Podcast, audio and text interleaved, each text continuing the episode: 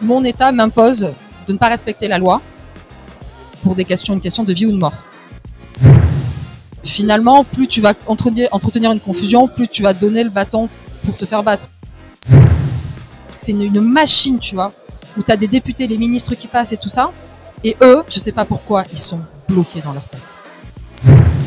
Eux, ils sont persuadés que le cannabis, c'est un produit psychotrope. Il faut vraiment aller changer ce qu'il y a dans la tête de ces gens, de ces fonctionnaires qui pensent que le cannabis, c'est un produit stupéfiant et que c'est mal. Mais sincèrement, ça sert à rien. Qu'est- Qu'est-ce que tu vas mettre un, un héroïnomane en prison? C'est- En fait, ça sert à quoi?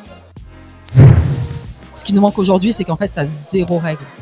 Ce qui veut dire que n'importe qui peut vendre n'importe quoi. Parlons Cana, le podcast des acteurs du cannabis légal vous donne rendez-vous bientôt avec un nouvel invité.